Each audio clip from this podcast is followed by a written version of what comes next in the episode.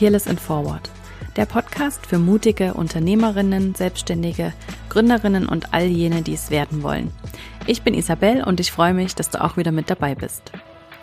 Es gibt so viele inspirierende Gründungsgeschichten da draußen, von denen wir alle etwas lernen können. Und wenn wir damit auch nur unser Bild etwas gerade rücken können, davon, wie Erfolg tatsächlich aussieht und wie viele verschiedene Wege eigentlich dorthin führen. Denn die Anzahl Follower auf Instagram sagt oft eben nichts darüber aus. Deshalb spreche ich hier mit den ganz unterschiedlichsten erfolgreichen Frauen über ihre eigene Reise zur Selbstständigkeit, wie sie den Sprung geschafft haben, was ihre eigene Vision ist und wie sie diese gefunden haben. Wir sprechen über Herausforderungen, über gute und schlechte Entscheidungen, über gute Strategien und übers Scheitern. Und natürlich geht es auch immer darum, wie man es schafft, selbst den Mut aufzubringen, dieses Herzensprojekt endlich anzugehen und es nicht immer weiter aufzuschieben. Jede Woche gibt es hier also wertvolle Tipps von tollen, inspirierenden Frauen, die das bereits geschafft haben, wovon du vielleicht noch träumst. Doch bei einer Sache sind wir uns bisher alle einig gewesen, nämlich dass es sich lohnt, mutig zu sein. Heute spreche ich mit Jacqueline Scheiber. Sie ist besser bekannt als Minus Gold auf Instagram oder von ihrem gleichnamigen Blog. Sie ist Sozialarbeiterin, Mitbegründerin des Young Widowers Dinner Club in Wien, Kolumnistin und Autorin. Jacqueline ist also keine klassische Selbstständige wie sonst die meisten Frauen in meinem Podcast. Aber sie ist eine Rieseninspiration für mich und ich glaube, dass sie über Themen spricht, die auch du unbedingt hören solltest. Ich folge ihr schon seit einigen Jahren auf Instagram und bewundere ihre radikale Offenheit, mit der sie ihr eigenes Leben und ihre Gefühlswelt mit der Öffentlichkeit bespricht. Seit dem überraschenden Tod ihres Partners 2016 geht es unter anderem auch zu einem großen Teil um Trauer und wie sie mit dem Umstand fertig wird, dass sie eines Morgens neben ihrem toten Partner aufgewacht ist und seitdem nichts mehr so ist wie vorher. Ich glaube, genau wie Jacqueline, dass wir diese Welt zu einem besseren Ort machen können, wenn wir uns ab und zu einen Spalt breit öffnen für andere und so echte, tiefe Verbindungen entstehen lassen können. Niemand muss, so wie sie, die Tür so weit aufreißen, aber es darf uns ein Vorbild sein, um selbst weniger Rollen zu spielen und authentischer zu sein. Wir sprechen über ihr neues Buch mit dem Titel Offenheit, über die heilende Wirkung von Verletzlichkeit, über Selbstachtung, über Geduld und Schmerz, darüber, wie man den eigenen Platz in der Welt findet und warum es wichtig ist, dass wir Raum einnehmen.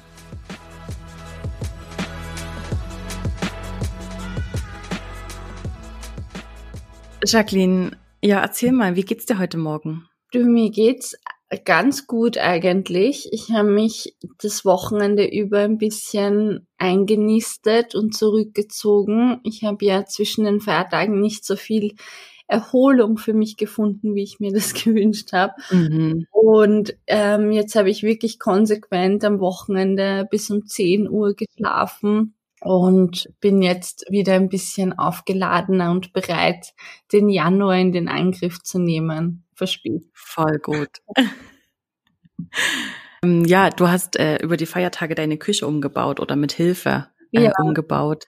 Genau. Und äh, ich habe das schon verfolgt auf deinem Instagram-Kanal und ich, äh, ja, es sah wirklich nach sehr, sehr viel Arbeit aus und nach sehr viel Anstrengung aus man unterschätzt das dann immer. Man glaubt, ja, da baut man die alte Küche ab und macht die neue rein, aber es ist einfach so eine, so ein Aufwand und alles steht Kopf und das macht mich noch mehr unrund als die Arbeit an sich, dass einfach die Wohnung zwei Wochen lang schmutzig ist.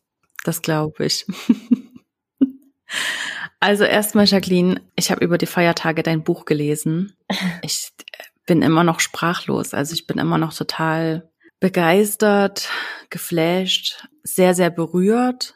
Also ich finde es wirklich ein grandioses Buch und ich finde, das sollten ganz, ganz viele Menschen mal lesen. Dankeschön, das ist voll schön zu hören. Vor allem, ich habe gerade eine, eine negative Kritik äh, gelesen auf Amazon.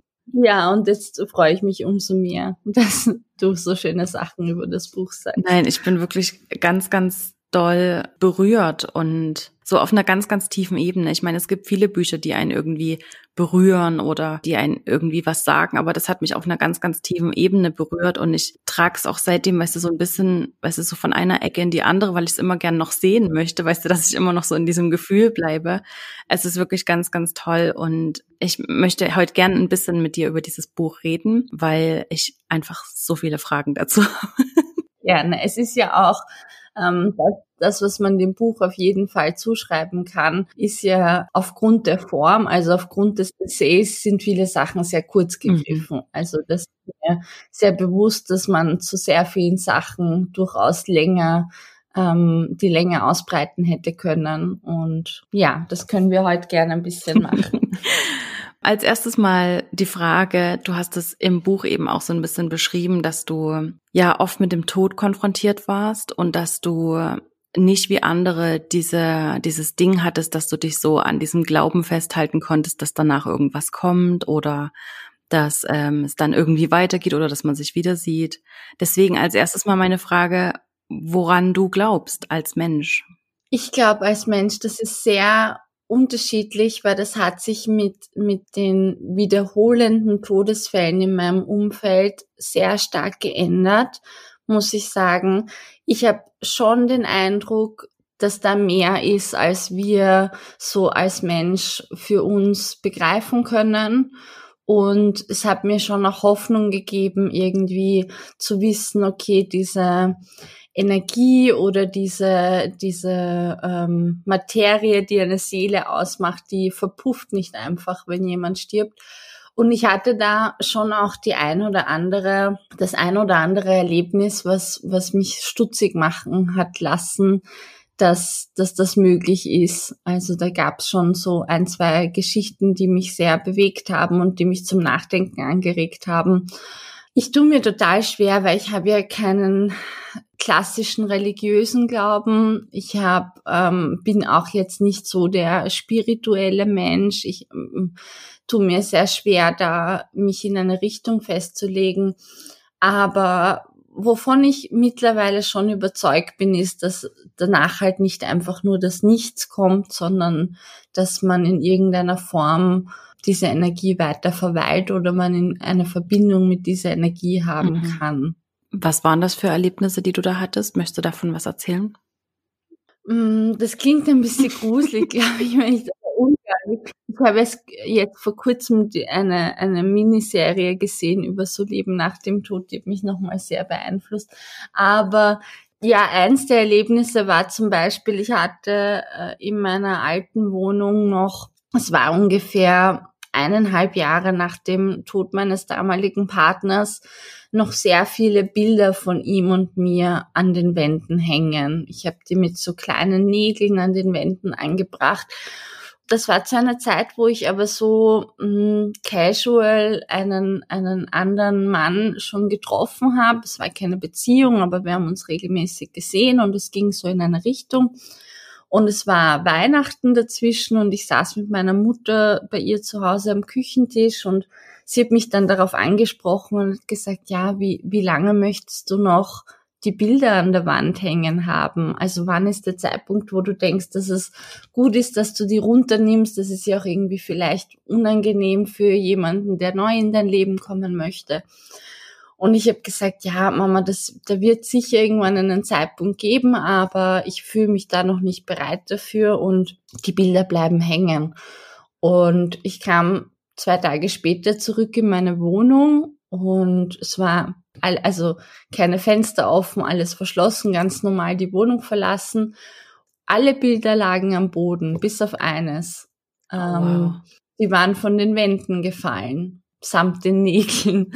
Und dieses eine Bild habe ich tatsächlich immer noch hängen, weil es war für mich dann äh, total irrational vielleicht ein Zeichen, dass ich dieses eine Foto hängen lassen darf und dass das okay ist und dass ich da irgendwie das mitnehme und die restlichen habe ich dann in ähm, Kisten mhm. gepackt und habe sie ad acta oh, wow. gelegt. Okay, ja, das klingt wirklich ein bisschen gruselig, aber irgendwie auch ein schönes Zeichen, oder? Dass es jetzt an der Zeit ist. Ja, total. Also es gibt weiß ich nicht. Ich bin da auch selbst immer ein bisschen skeptisch, aber im Zweifel denke ich mir, warum nicht auch empfänglich und offen für solche Zeichen sein, wenn sie in der eigenen Trauer einfach ähm, eine Bedeutung haben dürfen. Es tut niemandem irgendwie weh, wenn man, wenn man da für sich einfach entscheidet, okay, das war ein Zeichen mhm. für mich. Mhm.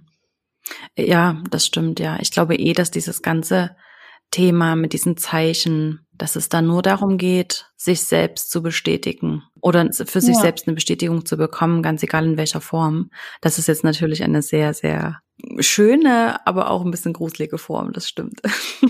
In, also ich glaube, es gibt kaum einen Zustand äh, oder wenige Zustände, wo man so vulnerabel ist wie in einer akuten Trauer. Und man ist natürlich sehr sensibel und empfänglich für verschiedene äh, Wahrnehmungen und Zeichen. Mhm sozusagen. Und ich glaube schon, dass das auch nochmal eine Rolle spielt, dass die Wahrnehmung einfach ganz anders gepolt ist, als wenn man sich gar nicht mit dem Thema auseinandersetzt. Aber für mich hat das durchaus, also ist das eine durchaus valide Erfahrung und ich denke mir so, okay, ja, das hat mich dran glauben lassen, dass da dass er mir da einfach nochmal was sagen mhm. wollte. Sehr, sehr schön. Was mir immer wieder durch den Kopf gegangen ist oder woran ich mich immer wieder erinnert gefühlt habe, als ich das Buch gelesen habe, ist dieser Ausdruck Make your mess your message. Das kommt mir bei dir beim Buch und eben auch generell so auf Instagram einfach immer wieder in den Sinn, wenn ich deine Posts lese.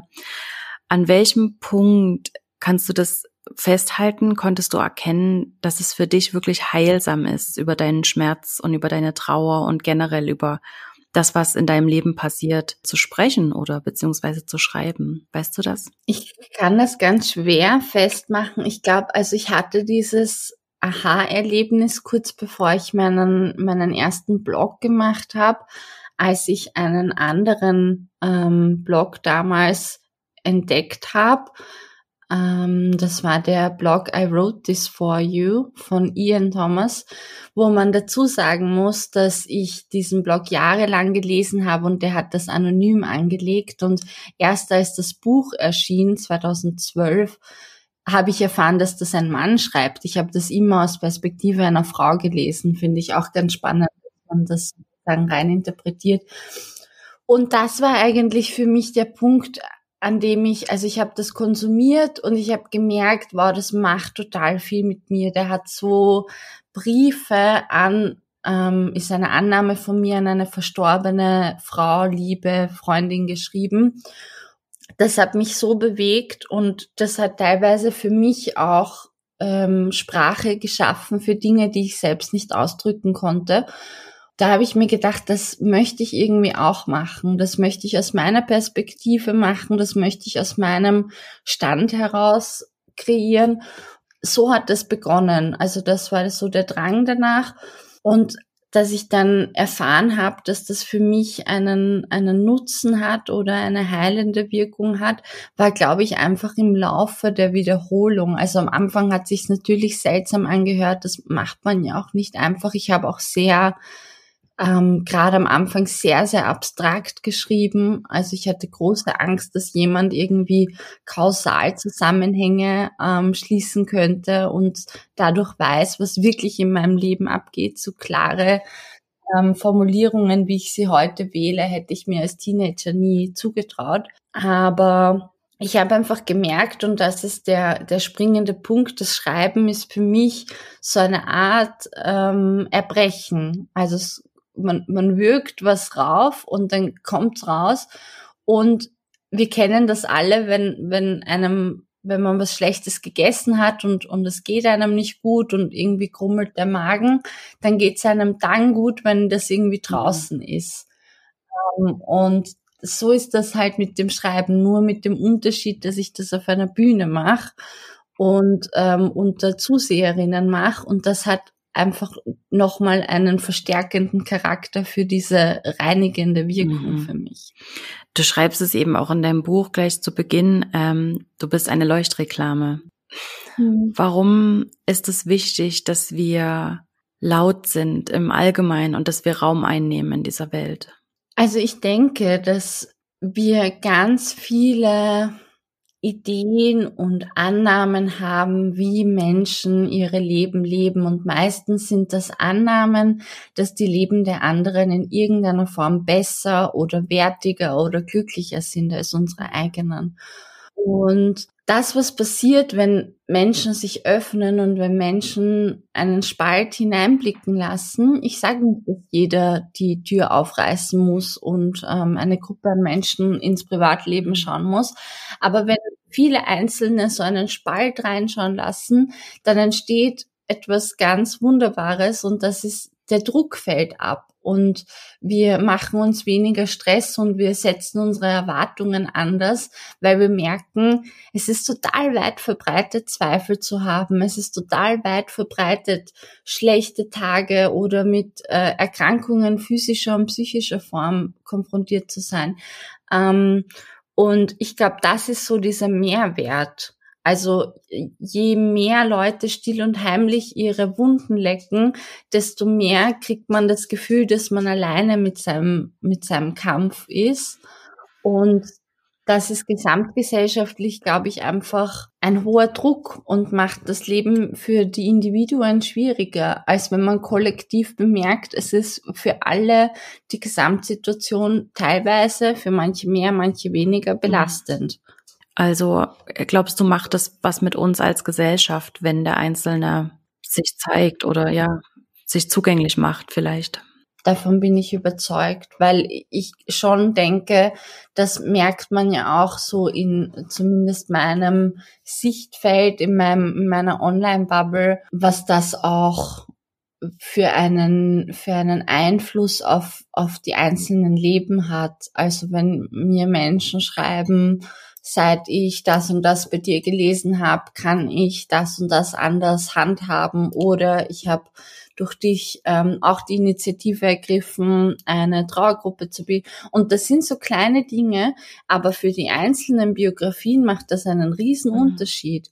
Ich finde, dass das wiegt einfach schwerer als die Norm, Dinge im stillen Kämmerchen mit sich ausmachen zu müssen, weil das haben wir immer schon so mhm. getan.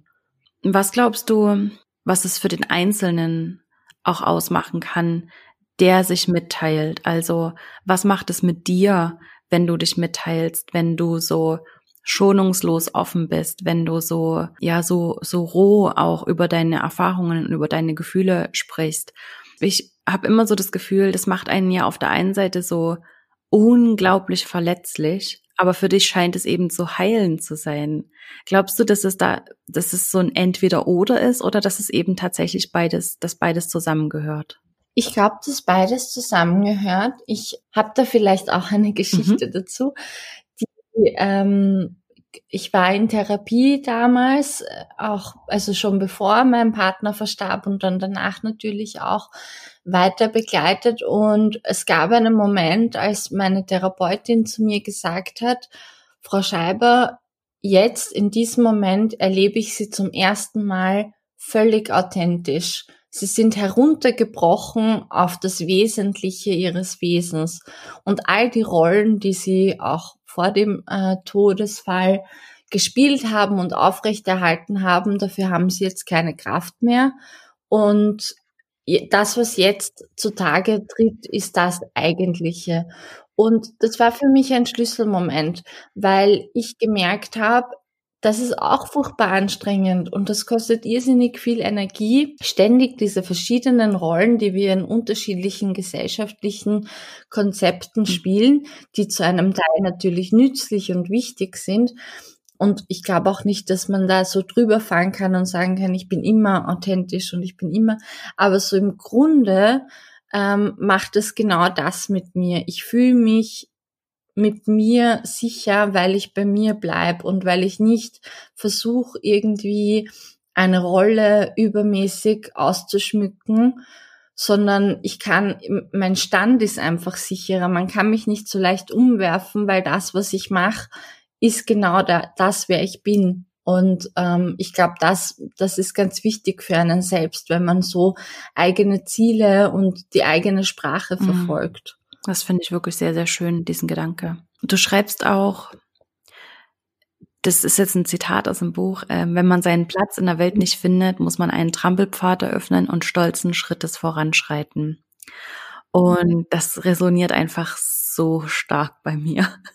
ähm, ich ähm, bin ja selber ein, ein Riesenverfechter davon, dass, oder ich, ich sehe meine eigene Aufgabe eben auch darin, es anderen zu ermöglichen, ihren eigenen Weg zu gehen und nicht eben nur diesen mhm. vorgefertigten äh, Wegen zu gehen.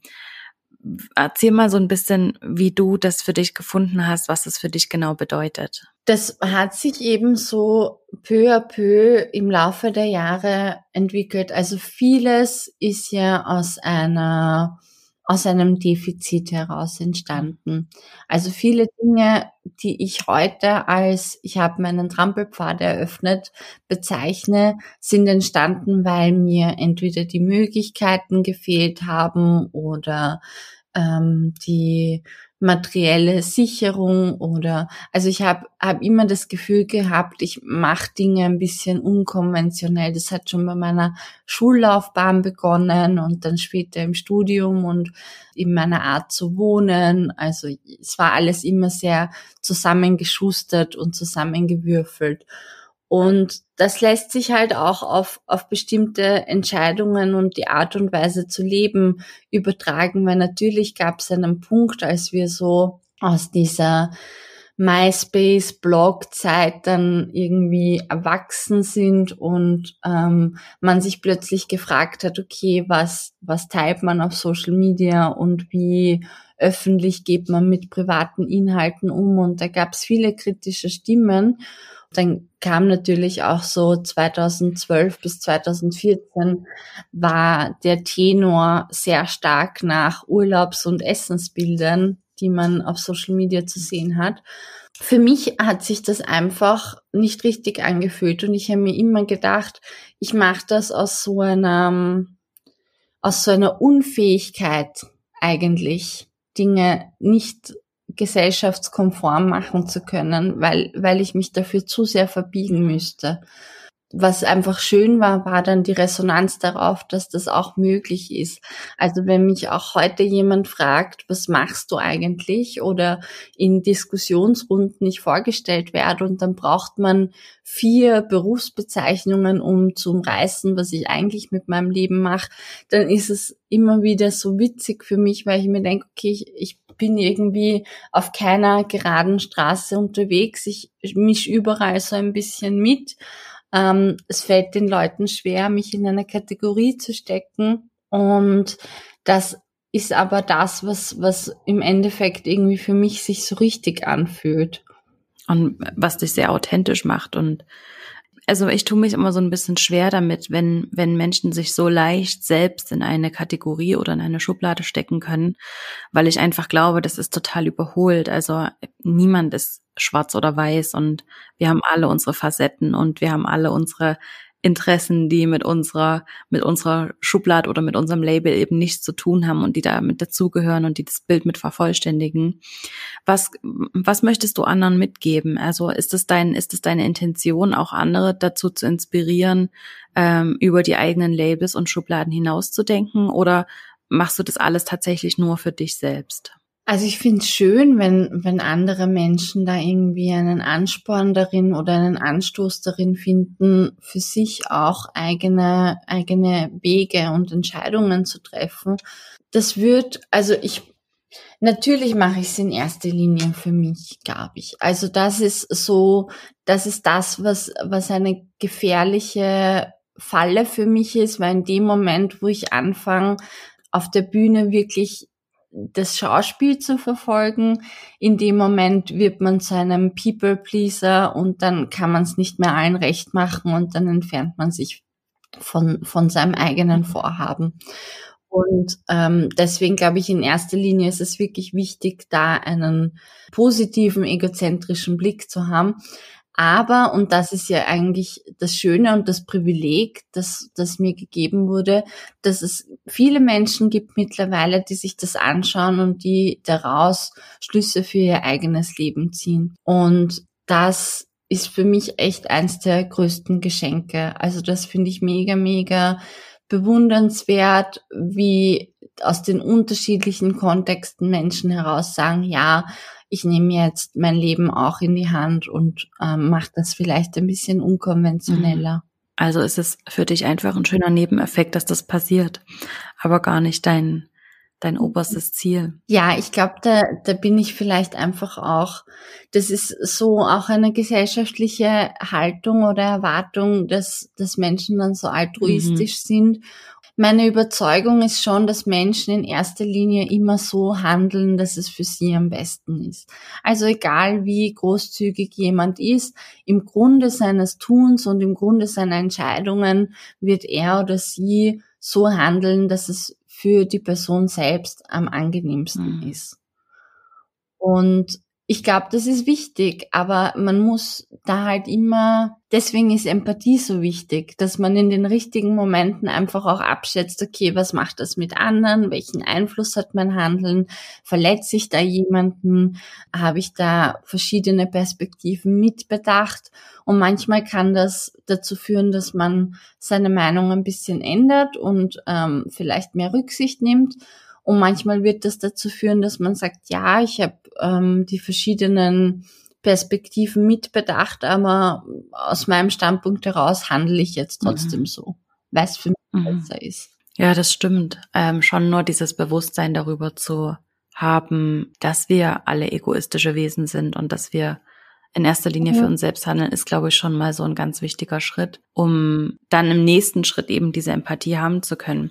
Das bringt mich so ein bisschen zu meinem nächsten, zu meiner nächsten Frage, denn du hast ja aufgrund deiner psychischen Erkrankung ähm, sehr, sehr stark gelernt, auch auf dich selbst zu achten und ähm, mhm. nachsichtig und großzügig mit dir selbst zu sein.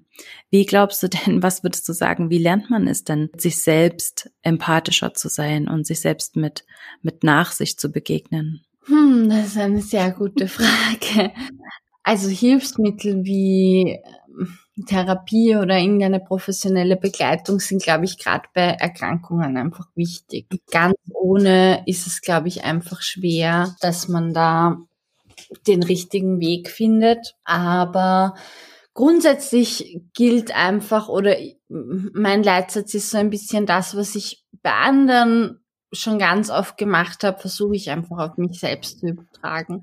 Also die Geduld und die Nachsicht, die ich für Menschen, die mir viel bedeuten, aufbringen kann oder die ich auch im beruflichen Kontext für Klienten und Klientinnen aufbringen kann, die versuche ich mir selbst ein bisschen mehr zuzugestehen.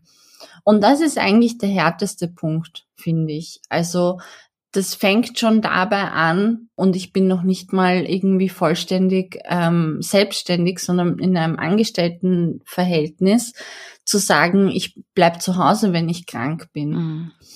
Also ich stelle mir das nochmal, deswegen sage ich das so, stelle mir das nochmal schwieriger vor, wenn man selbstständig ist und man sagt, okay, ich mache jetzt zwei Tage Pause, weil ich bin krank. Und ich finde, das ist so zum Beispiel ein ganz starkes Symptom von auf sich selbst achten und ähm, irgendwie auf die eigenen Bedürfnisse hören. Fällt mir nach wie vor nicht so leicht. Also ich finde, das ist eine, eine tägliche Übung, die man machen muss. Es ist eine tägliche Wiederholung, auch zu sagen, okay, ich sage jetzt diesen Termin noch ab, weil eigentlich habe ich das schlecht kalkuliert und das bringt mich einfach in eine Anspannungssituation, die ich mir nicht heute zumuten möchte. Oder ich sag doch Freunden ab, dass ich nicht zum Essen komme. Und da glaube ich, und das ist halt das Wichtige, da braucht es einfach eine Balance, weil ich glaube nicht, dass die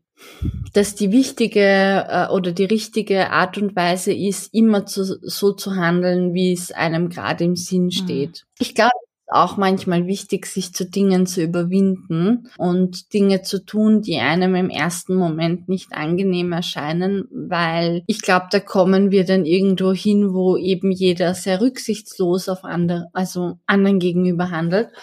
Aber es braucht eben ein bisschen so ein Gleichgewicht, wie wie in allen Belangen im Leben. Mhm. Ja, ich glaube, da, mir kommt es da jetzt in den Sinn, Dinge zu tun, die eben auch mal unangenehm sind, ähm, weil man trotzdem weiß, dass es das Richtige ist. Für das Umfeld, in dem ich mich bewege, für den anderen, vielleicht auch langfristig für mich selbst. Ich glaube, ich glaube eben immer, das ist, das ist Courage. Zu wissen, das ist das Richtige und es eben zu tun, auch wenn das für den Moment bedeutet, zurückzustecken oder Schwieriges zu tun oder ja, vielleicht sich auch verletzbar zu machen. Das finde ich total treffend, die Bezeichnung Courage. Ja, ich habe ja. viel immer über diese Wort, ja, über diesen Kontrast zwischen oder diese, diese Gleichheit oder Ungleichheit von Courage und Mut nachgedacht und viel dazu gelesen und mhm. kann es für mich wirklich mittlerweile so definieren, dass das Mut, das bedeutet, wenn man was macht und man weiß nicht genau, wie es ausgeht. Na, wenn man so springt, so dieses Bild vom Fuck it, ich mach das jetzt einfach. Das ist Mut, meiner Meinung nach.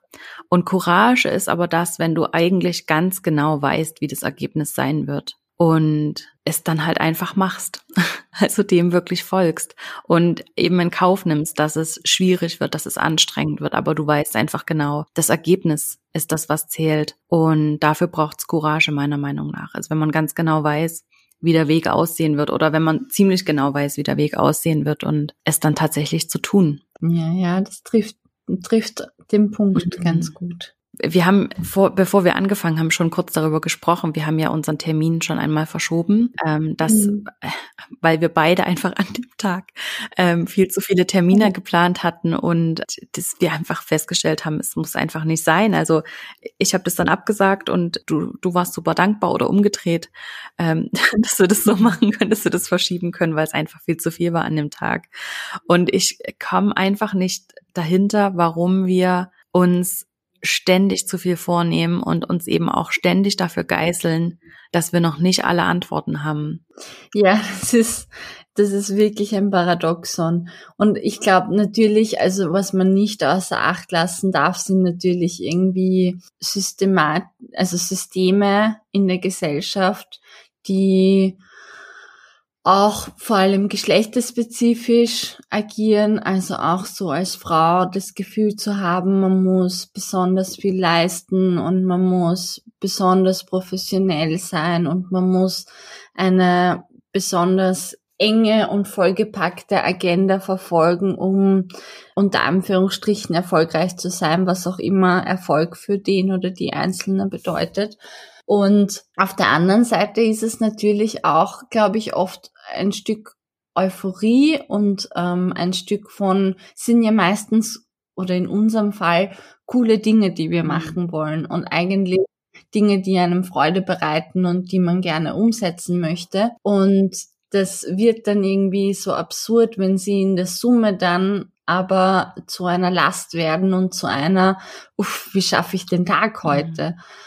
Ich glaube, da muss man einfach, und das ist für mich eine sehr schöne Erfahrung jetzt auch in unserem, in unserer Korrespondenz gewesen, zu merken, okay, da sitzen zwei Menschen auf verschiedenen Enden, die einen ähnlichen Gedanken haben und in dem Moment, wo es jemand ausspricht, erfährt man eigentlich so uff, Erleichterung. Es geht doch, dass man sagt, hey, machen wir es einen Monat mhm. später oder so. Also, und das äh, hat mir schon auch nochmal gezeigt, okay, man darf doch auch mal, ähm, auch im professionellen Kontext, das sprechen oder das sagen, was einem so auf dem Herzen liegt und schauen, was damit mhm. passiert. Absolut, ja. Also ich bin eine ganz, ganz große Verfechterin davon. Und ich spreche das eben auch bewusst an, weil ich wer weiß, dass uns ein paar hundert Menschen dann zuhören und ähm, die das hoffentlich dann auch mitnehmen. Mir ist es zum Beispiel immer ein ganz, ganz großes Anliegen, das so für andere sichtbar zu machen, dass es was mit ihnen machen kann. Ähm, was mir da im Buch dazu begegnet ist, ist die Zeile von The National, Let's not try to figure out everything at once. Das, das resoniert auch sehr, sehr stark mit mir. Ja, weil wir, glaube ich, immer so dieses Gefühl haben, wir müssten so mit 30 einfach schon alle Antworten haben. Ja. Ist es vielleicht auch dieses ja. Bild, das wir haben, dass unsere Eltern einfach mit 30 einfach wahrscheinlich an einem ganz anderen Punkt im Leben standen? Also ich kann mich daran erinnern, als meine Mama 30 war und da hat sie ihren tollen Job gehabt und wir hatten ein Haus und ne, es waren so mitten im Leben. Und ich habe mit 30 immer noch das Gefühl, dass ich noch so auf der Suche bin oder dass ich noch nicht da angekommen bin, wo ich hin will. Und das macht so einen Druck, also das gibt einem so einen Druck, dass man ähm, doch jetzt dann langsam mal erwachsen sein muss und es doch jetzt langsam mal alles wissen muss, wie der Hase läuft. Voll. Und das ist, das ist irgendwie ein springender Punkt, weil ich glaube, dass wir im Gegensatz zu unserer Elterngeneration, die man wahrscheinlich jetzt auch nicht alle mhm. über den Kamm scheren kann, aber die meisten Erfahrungen, die wir mit Eltern gemacht haben, die ja in einem, in einer ganz anderen Welt aufgewachsen sind einerseits und andererseits die Fülle an Informationen und, und Möglichkeiten und Wegen, die uns jetzt auch zuteil geworden ist, natürlich auch eine Entwicklung auf einer ganz anderen Ebene ermöglicht hat, nämlich einer, die nicht sichtbar ist. Also ich glaube nicht, dass meine Eltern oder im Speziellen meine Mama mit 30 so viel über die verschiedensten wichtigen, meiner Meinung nach wichtigen Themen des Lebens gewusst hat, wie, weiß ich nicht, soziale Ungleichheit oder geschlechterspezifische Bereiche, aber die halt in einem sehr praktischen, alltagstauglichen Leben verankert war, was uns vielleicht manchmal fehlt, weil ich glaube einfach beides zu vereinen ist nochmal ein ganz anderer Balanceakt. Und es hat sich natürlich auch verändert. Also ich glaube schon, dass allein die Tatsache, dass es Social Media gibt, eine Elternschaft oder die Art und Weise, wie wir ähm, leben, verändert und das bei unseren Eltern noch nicht so stark war. Die haben sich halt abends nicht hingesetzt und waren am Smartphone. Und ich glaube einfach dadurch ist es ein schon nochmal ein großer Unterschied. Aber ich habe mich auch letztens gefragt, so wie lange wird mich meine Mutter so als, als Kind betrachten. Also gar nicht jetzt so als eh, ich werde immer ihr Kind sein und so. Aber ich habe schon den Eindruck, dass sie immer, wenn wir uns sehen, so ein bisschen mich behandelt, als wäre ich noch ein Teenager. Und äh, mich gefragt, wird das dann so sein, wenn ich mal selber Kinder habe, dass sie dann merkt, okay, ich bin jetzt erwachsen.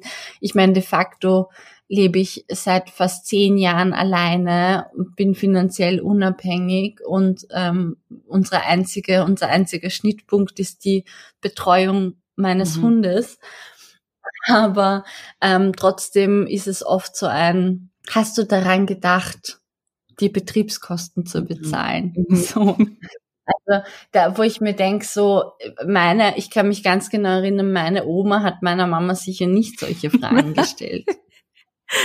ja, ich habe meine Mama mal gefragt, wann dieses Gefühl bei ihr, wann, wann sich dieses Gefühl bei ihr aufgelöst hat, wann sie sich tatsächlich erwachsen gefühlt hat, wann das eingetreten ist, dieses Gefühl, weil ähm, ich das aktuell glaube, dass ich das Gefühl nie haben werde oder nie vollständig haben werde.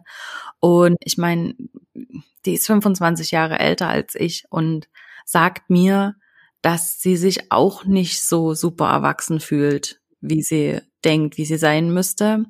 Und dass es mit der Geburt, also mit, mit dem Fakt, Kinder zu haben, sich radikal für sie verändert hat. Aber wenn sie jetzt zurückguckt, dann hat sie eigentlich noch nie so dieses Gefühl gehabt, dass sie jetzt so super erwachsen ist. Und meine Mama ist so der Inbegriff von Erwachsensein. Also für mich zumindest so, ähm, eben das alles im Griff zu haben. Also ja, das alles im Griff zu haben, ähm, pünktlich zu sein, sich nicht zu übernehmen, alles fertig zu machen zum richtigen Zeitpunkt. Und ja, das ist für mich so der Inbegriff von Erwachsensein. Und das hat mich sehr erstaunt, dass es vielleicht das gar nicht gibt, äh, was ich so, was ich so nachjage oder was ich das Gefühl habe, dass ich es noch erreichen muss, ähm, dass das vielleicht eine totale Illusion ist. Oder dass sich das vielleicht am Ende ganz mhm. anders anfühlt, als ich mir das immer vorgestellt habe. Mhm. Ja, voll. Also ich, äh, ich kann das so gut nachvollziehen. Ich ähm, ich glaube, ich muss diese Frage meiner Mama auch mal stellen. Ich denke mir das jedes Mal, wenn wir uns irgendwie mal kurz am Wochenende hören und dann frage ich sie, was hast du heute gemacht?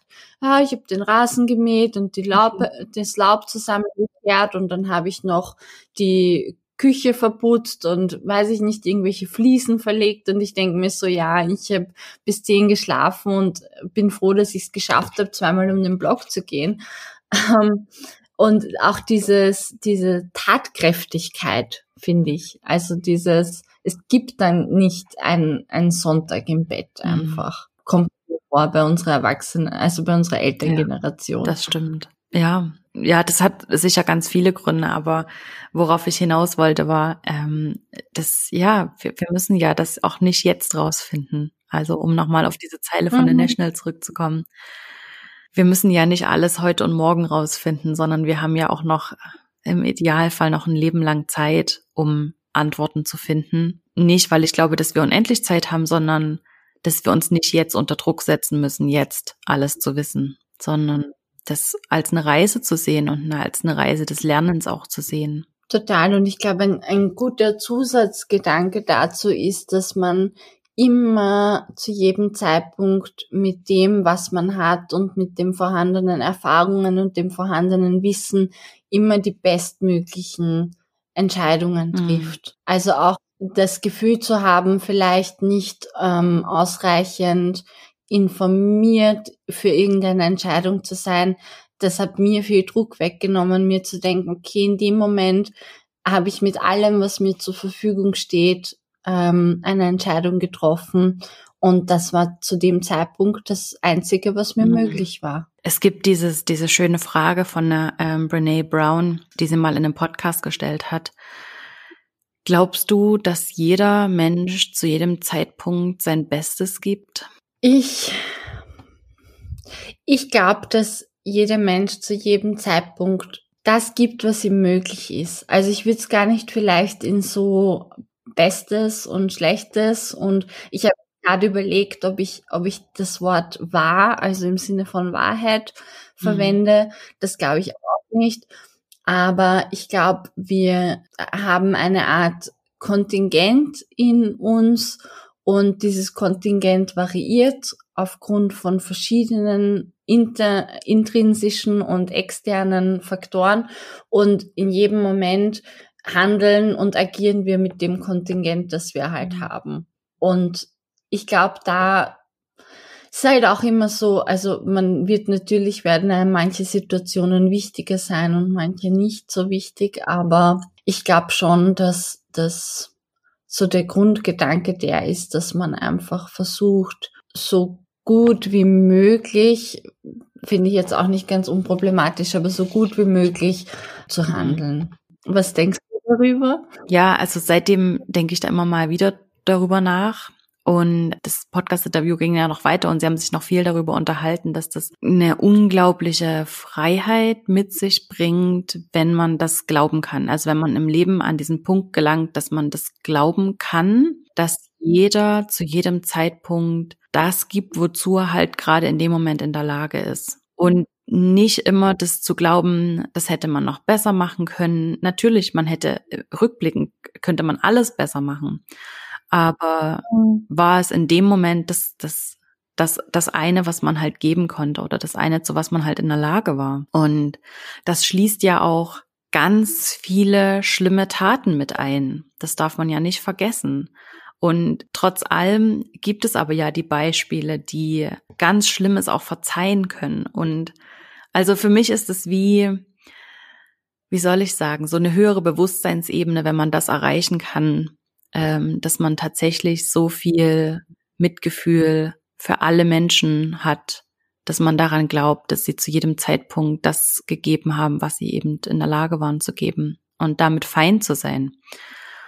Ich finde es einfach ein spannendes, ja, fast, also für mich ist es ein Gedankenexperiment, weil ich bin sicher nicht an dem Punkt, aber das, das sich daran zu erinnern oder das mal auszuprobieren oder ja, mir hilft es vielleicht auch einfach großzügiger mit anderen zu sein und, und fein zu sein mhm. mit dem, was war und mit dem, was ist. Ja, kann ich gut nachvollziehen. Wobei, da muss ich jetzt wieder einen kleinen mhm. Einspruch äh, ein, ich glaube, es ist schon wichtig, dass man auch ähm, sozusagen die Freiheit hat oder die Möglichkeit hat zu sagen, dein Verhalten fand ich jetzt scheiße oder so. Also ich glaube, dass das ist voll wichtig und gut und ich finde, das ist irgendwie ein schöner, schöner Gedanke und, und Leitsatz auch, wie ich Menschen begegne, wenn ich mir das vorführen kann.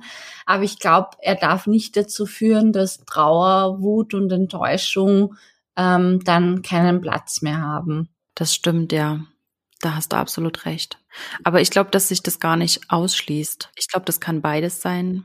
Jacqueline, noch meine letzte Frage, damit wir das so also langsam mal zu einem Abschluss bringen. Ich könnte das natürlich noch eine ganze Weile fortsetzen, aber ich weiß auch, dass wir nicht unendlich viel Zeit haben.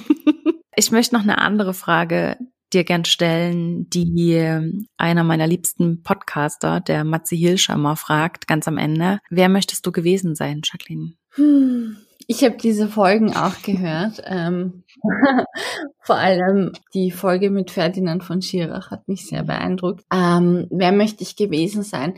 Ich glaube, in der Rückschau möchte ich jemand gewesen sein, wo man ganz klar ausmachen kann, wofür ich stand und was mir wichtig war. Also wenn ich das in dem, in der Zeit und in dem Leben, das ich zur Verfügung habe, ähm, vermitteln kann, warum ich hier bin und was ich mache und was mir wichtig ist, dann ähm, ist das für mich eine Genugtuung für, für dieses Leben, dass ich, in das ich Energie und, und Kraft investiere. Ja. Sehr, sehr schön.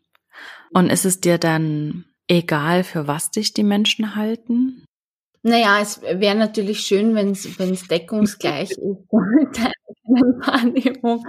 Aber ja, ich, das hat sich um ich versuche das jetzt kurz zu fassen. Es hat sich stark seit der Buchveröffentlichung verändert, weil ich gemerkt habe, es waren so in verschiedene Medien. Ich habe äh, unzählige Interviews geführt und in jedem Interview ähm, war die Außenwahrnehmung eine komplett andere. Also es hat sich durchgezogen, dass es immer ich anders aufgefasst wurde und dann habe ich gemerkt, okay, muss das, am Anfang stößt einem das noch sauer auf und am Ende denkt man sich, das muss eigentlich sein. Die Leute dürfen mich sehen und, und ähm, wahrnehmen, wie, wie sie, wie das für sie passt. Und die Perspektive ist auch eine spannende. Und ich sehe das jetzt als Bereicherung, mich manchmal so aus einer anderen Perspektive betrachten zu dürfen und Aspekte zu, zu entdecken, die ich vielleicht nicht an mir selbst gesehen habe. Also in in dem Sinne ist es vielleicht auch in der Rückschau ganz spannend, wenn wenn es so verschiedene ähm, Bezeichnungen und Blickwinkel mhm. dann gibt. Und wenn sich die Leute nicht ganz einig werden, was hat diese Jacqueline Scheiber eigentlich gemacht? Die 120 Jahre, die sie auf dieser Erde war. Sehr, sehr schön. Liebe Jacqueline, Herzlichen Dank für dieses tolle Gespräch und für deine Zeit. Ich wünsche dir von Herzen nur das Allerbeste und hoffe, dass wir das irgendwann in irgendeiner Form nochmal fortsetzen können. Es hat mich wirklich sehr gefreut. Vielen Dank dir. Vielen, vielen Dank dir auch. Es war sehr, sehr schön, sehr bereichernd und sehr, sehr ausgewählte und überlegte Fragen. Es hat mir großen Spaß gemacht. Danke. Das freut dir. mich. Vielen Dank dir. Ach, das war wirklich wieder ein tolles Gespräch heute und ich hoffe, es hat dir auch geholfen und du konntest zumindest einen kleinen Impuls für dich mitnehmen, den du selbst in deinem Business umsetzen kannst. Wenn du auch so viel Spaß hattest wie ich, dann abonniere uns doch gerne auf iTunes und hinterlasse uns eine Bewertung, wie dir der Podcast gefällt. Damit hilfst du uns, dass wir noch besser sichtbar werden und dass noch mehr Menschen davon erfahren und von den Inhalten hier profitieren können.